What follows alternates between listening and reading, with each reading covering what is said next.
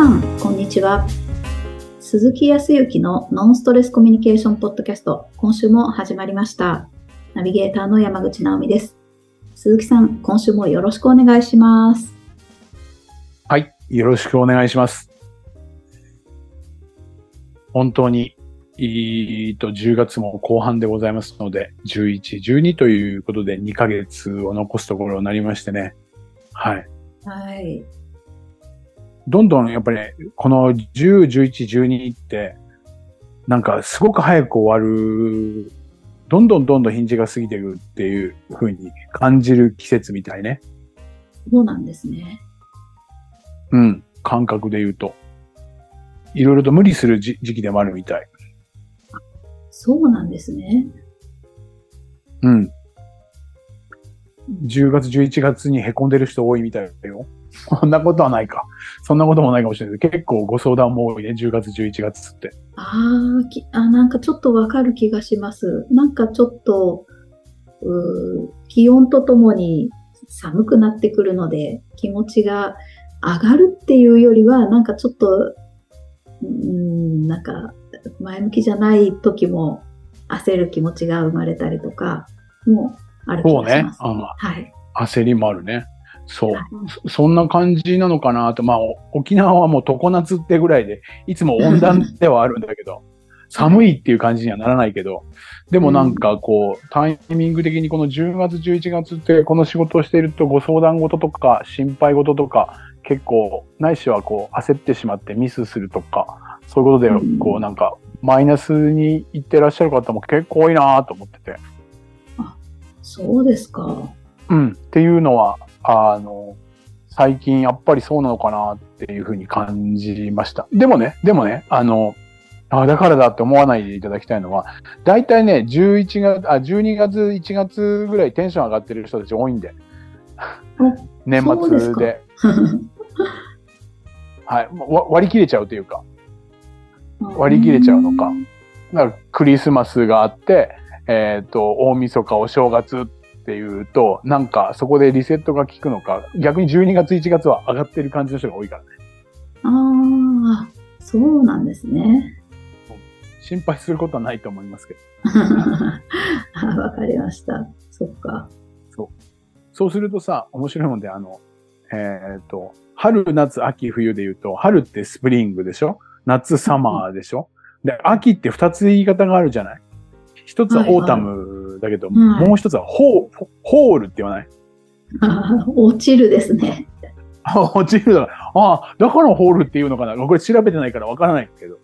あうんただ僕は、そう、あの、千葉の南の方に住んでたから温暖なところであったので、それで夏は観光客も多いところだったから、秋になると、すごく静かになって、ちょっとす涼しくなったり寒くなって、物寂しく思うんだよね。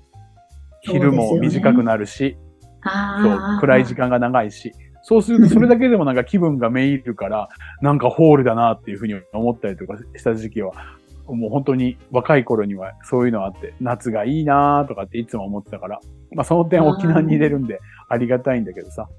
ああ、いいですね。そっか。そうね。でももう本当にこの、おと、そうだな、うん、もう本当にご縁があって奇跡奇跡的に、えっ、と、まあコミュニケーションのお仕事をさせていただいているからこそなのかもしれないけど、いろいろな方と沖縄に来て奇跡的にこう、お仕事をさせていただいて繋がっていることに対して本当に感謝だなと思ったりとか、ありがたいなっていうふうに思う日々で、2000、えー今年は23年か。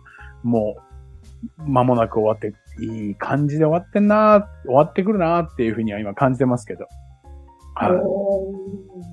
皆さんはいかがお過ごしでしょうかねっていうふうに思う今日この頃ですけど。まあ、そ、そこでね、今思い出、あの、思いついたんですけど、ナオミさんって、こう、そうだな、えーっと、一日、一日に、平均して一日に、ありがとうございますって、えー言葉にすること。時には言葉にしないけども、ありがたいなとかっていうふうに思うこと。同じように、感謝してますって言葉に言うとか、いや、感謝だなとかって思うとかっていうのって、一日平均にしたら大体何回ぐらい思ったり言葉にしたりしてると思います？えー、何回くらいだろう。なんか、たくさんあるって言いたくなっちゃうけれども。いや、それはね、正直美さん、と、はうん、直美さんはね、結構言っていると思うよ。ないしは、そう感じてるんじゃないかと思う。プレッシャーか、それって。い。鈴木さんに、あの、教わった、こう、毎日書くことを心がけてるんで、はいそこに感謝の気持ちも、最近、ここ1ヶ月ちょっとくらい書いてるんですよ。そしたらだいぶ増えたんですけど、それでもどうだろう。うーん。10回もないですね。ああ、10回。でも10回ぐらいね。いいですね。そうですね。うん、10回ぐらい。そうんでも、こう、あえて思い出していると10回ぐらいかな。だいたいね、でも、多い人でそのぐらいかな。あのちょっと僕がいろいろと10回じゃ言い過ぎかもしれないです。5回くらいかもしれないです。そう。謙虚さを持ってらっしゃる方はそう。そう。謙虚、謙遜してね。そう言われる方多いけど、30、40っていう人はね、そうそうあんまりいないかな。ああ、すごいですね、それは。まあ、ぼ、ぼ、うん。僕も、おいきなり質問したりだとかするから、思い浮かぶこともね、顕在的にこう思い出すこともなかなかできないから、だいたい10回とか。年齢がお若いければお若いほど、うん1日だいたい1回か2回ですかね、とか。うんうんただお仕事でね、えっ、と、接客をしていらっしゃったりとか、電話の対応をすることが多いと、あの、その都度挨拶とか、礼儀の延長としてありがとうございますとかっていうことがあるから、数はっていうけど、それでもやっぱ10回ぐらいっていうのが多いかな。うんうんちなみになんですけど、うーんと、ありがとうって言ってはいますけど、これ知ってらっしゃる方も多いんじゃないかと思うんだけど、ありがとうってどんな意味があるんですかって言ったら、どどんな意味って言います、どんな意味か、ありがとうは、嬉しいとか、ありがとう、なんか助かったとか、うんありがたい、うん。なんか、うーん、どういう気持ちなんでしょう。ちょっと、具体的にあんまりわからないですね。まあ、そうですわね。確かに。はい。あのーよくその、まあ、僕もちょこちょことお話を、まあ、知ったかぶりの親父さんだと思っていただければと思うんですけど、僕も聞いて、聞いて知識として入れて、ああ、そうだなと思った一人ではあるんですけど、ありがとうって漢字で書くと、あとが難しいって書くんですよね。ありがとうってね。はい、はい。そうですよね。っていうことは、何気ない日常の何気ないことなんだけど、この状況だとかこういうことが起きたっていうこと自体は本当に本来だったら難しいことですよね。おー。なのでもう感謝しかないですよ。みたいなようなイメージがこのありがとう。あることが難しいっていう意識を持ってこなきゃいけないっていうことですね。ああ、うんうん、なるほど。はい。うんと、そうだな。前もちょっと笑い話で、ポッドキャストでお話をしましたけど、僕が飛行機でね、えっ、と、1時間遅れ、えっ、と、ホテルに着いたらコンビニは閉まり、ね、もう次から次へと嫌なことをって思うとなんだよって思うけど、改めて考えてみれば、飛行機で1時間ちょっとで鹿児島だとか2時間もあれば、えっ、と、関西とかに移動できるって、ね、100年とか150年前の人って、何ヶ月もかかって行ったわけですよ。はい。ね。その時と比較したら、1時間とかで1時間半で行ける飛行機があるっていうことはそもそも難しい話だったのが今は普通になってるけどね。ああ、本当だ。って思ったらはい何かってで、いや、ありがたい話ですよねっていうことですよ。おーおー、そっか。っていうことがありがとうっていう意味になっているらしいのね。はいだからありがとうと感謝っていうのはイコールであったりとかはい。するんだけど、うん。確かにそう思えばね、今こうやって直美さんと、えん、えっ、と、ラジオのこう、番組が持てるなんてのは奇跡的な話で、憧れでしかなかったけど、もうこうやって話ができて、それもこのオンラインっていう、リアルではなくてね、オンラインで静岡と沖縄を通じて、えっ、と、こうやって、えーお話ができるっていうのは、昔、一昔前だったら、一緒の場所にいて、録音の機材があって、それで、えっ、と、生放送で流すのか、録音するのか。それが今、それも、プロ中のプロじゃなくても、こういうことができるっていうことを開発したりだとか、そのために労力を使って開発された方がいらっしゃるからこそ、うん。こういうことがあるっていうこと。これ本来だったら難しいことを誰かがやってくれたっていうのはありがたいことだよね。ああ、本当だ。そうですね。はい。でね、うんと、さらには、これはあの、僕はまだまだ気づけないんだけど、そう感じられないけど、あの、90歳を過ぎたりとかね、えっ、と、100歳を過ぎているような方って沖縄結構長寿の方たちも多いから、ちょこちょこいらっしゃるのよ。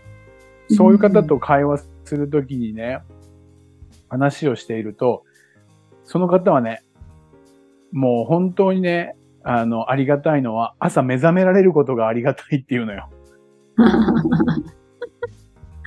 まあ、そんなことないですよって、長生きしてくださいっていうふうにお話をするけど、でも確かに僕も100歳になった時に、明日は目覚められるんだろうかとかって言ったら、呼吸をしていることとか、あ時には、うんと目で、えっ、と、この世の中を見れることとかね、この鼻で匂いを感じられるとか、ご飯で味覚があることも含めて、そういうことがない方もいらっしゃるわけじゃない。はい。障害を持たれている方もいらっしゃるし、時には、ね、本当にいろいろな争い事があって、えっ、と、ビクビクしながら、ね、えっ、と、うん生活をしてらっしゃる方に比べたら、僕らには安心とか安定みたいなところが目の前にあるっていうことはそもそも難しいことなのかもしれないよね。あー本当ですね。は。ないなんか、悟りを開いたような言い方をしてるけど、うんとうんとは言いながら、じゃあ、僕自身はね、イラッとすることがないのかとか、落ち込むことがないのかとか、ね、時には怒られて、いきなりですよ、自分は悪いことしないと思ったにしても、注意されて、うん。鈴木何やってんだそんなことやっちゃダメだろうとか、だからお前ダメなんだって言われた時に、あ、ダメなんだって言ってくれてありがとうございますとは言えないよね。そうですよね。はい。だから、その場で多分ありがとうとか感謝することっていうのはできないことも絶対人間感情があるから、はい。はい。怒ったりとか、悲しんだりとか、それは人間だからしょうがないとは思うんだけど、ただそれから数日とか数週間とか数ヶ月経った後に、でもあそこでああいうふうに言ってくれたけど、ああいうふうに言ってくれる人がいるからこそ、ちょっと直そうとか、ああ、ちょっとやっぱり自分まずかったかなとか、あ、こういうふうなか、このような考えの方もいらっしゃるんだっていうことに気づけたっていうことは何か自分にとっての、あまあ、かっこよく言えば成長とかね、気づきをしてもらったっていうことはやっぱり、うん嫌だったけど、まあ、うんそれはでも感謝だな、ありがたいなって思えたりとか、ああ、すごい、そうか。っていうことを考えたら、ちょっと意識的に直美さんがね、今書いていて、いろいろと最後に感謝っていう気持ちになろうとかって思ってるっていう話をしたけど、一日できるだけ意識的にだやけど、ちっちゃなことでも何でもいいから、あありがとうっていうのを連発してみたらどうなるかっていうことですわ。そうすると、さっき僕が言ったように何か罵声を浴びせられるとか、それこそ、うんうんと、沖縄の方言でね、なんて言うかっていうと、バカとかっていう、けなされることを、フラーって言うんだよね、フラー。へえ。そう、お前フラかって言われるのよ。えー、そしたらこっちで、何を言うかって思うじゃない？はい。だけど、やっぱりそういうふうに言ってくれる自分のことをね、正してあげようとかって思ってくれてる人がいるってことはありがたいなって、後々思えることが、こう、増えてくれば、うんうん。瞬間瞬間はいろいろと感情は湧くけど、すごくなんか幸せだなとか、ここ、まあ、感謝だなとかって感じられると、それが増えていくじゃない？はいはい。そういうコミュニケーションの取り方とか、自分とのコミュニケーションもそうだし、相手とのコミュニケーションを取れていったら、もっともっと世の中がもう良くなるし、関係性って良くなるんじゃないかなっていうふうに思ったので、今聞いてみたわけですよ。ああ、それはすごいことですね。本当ですよね。そう。で、うんこれって、うんと、日本だけではなくてね、えっ、と、海外の、おそれこそ哲学者の人とかもそうだし、心理学者と言われるような人とか、あうんいろいろと、お成功者の方たちもそうだけど、みんなね、行く、行き着くところって、うん時にアインシュタインなんかもそうなんだよね。アインシュタインっていろんなことで科学的なこと言ってるけど、あの人ってどんなことを意識するのかって言ったら、すべてに感謝だって言ってるからね、あの人。そうなんですか？そうそうそうそう。いろいろな、あへの、ー科学的な部分とか、相対性理論とか、量子力学とかいろんなことを言ってるんだけど、そこの根本みたいなところ、人間の生き方とかあり方みたいなところって感謝ですよっていうふうに言ってたりするんだよね。知りませんでした。うん、僕も知らなかったんだけど、聞いた話で、その後調べてみたりとかもしたんだけど。で、アインシュタインだけじゃないけど、日本でも、うんと有名なところで言うとね、小林聖寛さんっていう方も、そう、もう亡くなられた80代後半で亡くなられてもうだいぶ経つんだけど、その方も、その方はね、ありがとうの法則っていう本であるとか、ありがとうという魔法みたいな、そういう本を何冊も書いてらっしゃって、年年。間、年間ね、だいたいね、300から500公演してた人。ええ。ほぼ毎日全国を飛び回って、そして、えっ、と、その講演料は1円もいただかなくて、講演を。えじ何十年もされていらっしゃった方なんだけど、えそその方もありがとう。で、その方はね、ありがとうをね、確かね、確かだよ。3万回言ったら、人生に奇跡が起きるって言ってんだよね。ええそう。なので、そそれを聞いて以来、僕はもう、早く3万回を達成しようと思ったよ。だから僕はどちらかというと、多分皆さんよりかは、えー言葉にすることもそうだけど、えーと、できる限り何でもかんでも数をまずこなそうと思ったから、そう、車のエンジンがかかるっていうことは、そう、普通だったらかからなかったら歩いていかなきゃいけないのにね。さらには沖縄だったらエアコンがちゃんと効くっていうのは、これ昔の人ってエアコン効かなかったし歩いていったわけですよ。そういうことを思えばね、うんありがたいお話で感謝だなって思ったりとか。ではい、一、日にもう本当に、えっ、と、数十回どころでもね、100回ぐらいはありがとうと言ったりとか感じようと思って、をややって、多分ね、へえっ、と、す数年、えっ、と、1年か2年前ぐらいにね、3万回は多分超えたと思ええちょすごいすごう。い。ちょっと、ちょっと自慢。ええあ、そうなんですね。なので、奇跡はね、お起きてきて、来てるか、起きたと思いますよ。うん。でね、じゃあ何が奇跡かって言ったら、この沖縄でこうやって、のうのうと仕事をさせていただいたりだとか、飛行機に乗せていただいてね、えっ、と、まあ、九州、関西であるとかっていろいろと毎週のように行ったり来たりさせていただいて、それでも理解をしていただいて、沖縄のクライアントさんは、えーいつも感謝をしてくれること自体もありがたいし、ね、いろいろとご相談も投げかけてくれたりとかっていうのもありがたいし、で、10年前では考えられないからね、もうここまで来るとは思っていなかったし、まあそんなところもものすごく感謝で奇跡が起きているっていうのは本当にある。ええそ。う。で、今、直美さんがそれをさ、実体験でやってるけど、はいはい。多分ね、多分、何でも感謝をしよう、ありがとうっていうふうに言ってると、いいことばっかりが多くなってくるじゃん。これもうんうん感謝だな。僕も一日だからね、何十回って感謝があるわけですよ。はいありがとうが。そうするとね、いいところ見つけよう、いいところ見つけようって思ってくんだよね。ああ、うんうんそうすると、いや、嫌なこともそれはあるけど、嫌なこととの比率が断然減ってくるんだよね。嫌なこととか、あの、不幸なこととか。うん。うんうん。だから見えなくなってくる。見えなきゃいけない部分もあるとは思うけど、本当に数が少なくなってくる。すごいハッピーですよね。そう。そうすると幸せの度合いが増えてくる。単純な計算でね。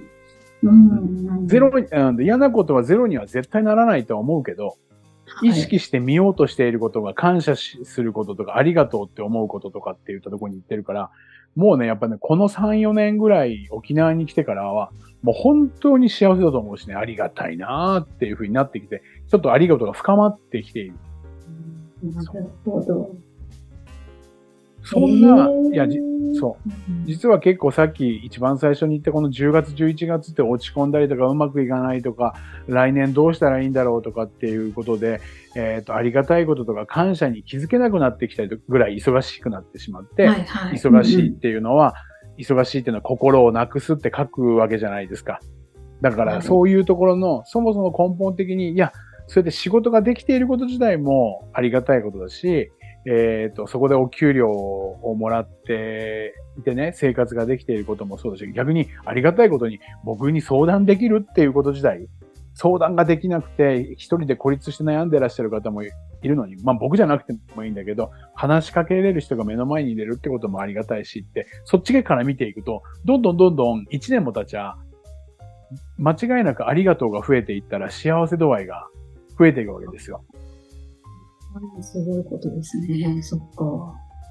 っていうことを意識していって、自分との付き合い方、相手との付き合い方も変わってくるし、気持ちとか感覚が変わってくるというふうに思うんですよね。あそうですよね。そう。それで、そうだな、ありがとうって言われたら、どう感じるかって言ったら、ナオミさんは、まあ、最後、どう感じます？ありがとうって言われたら。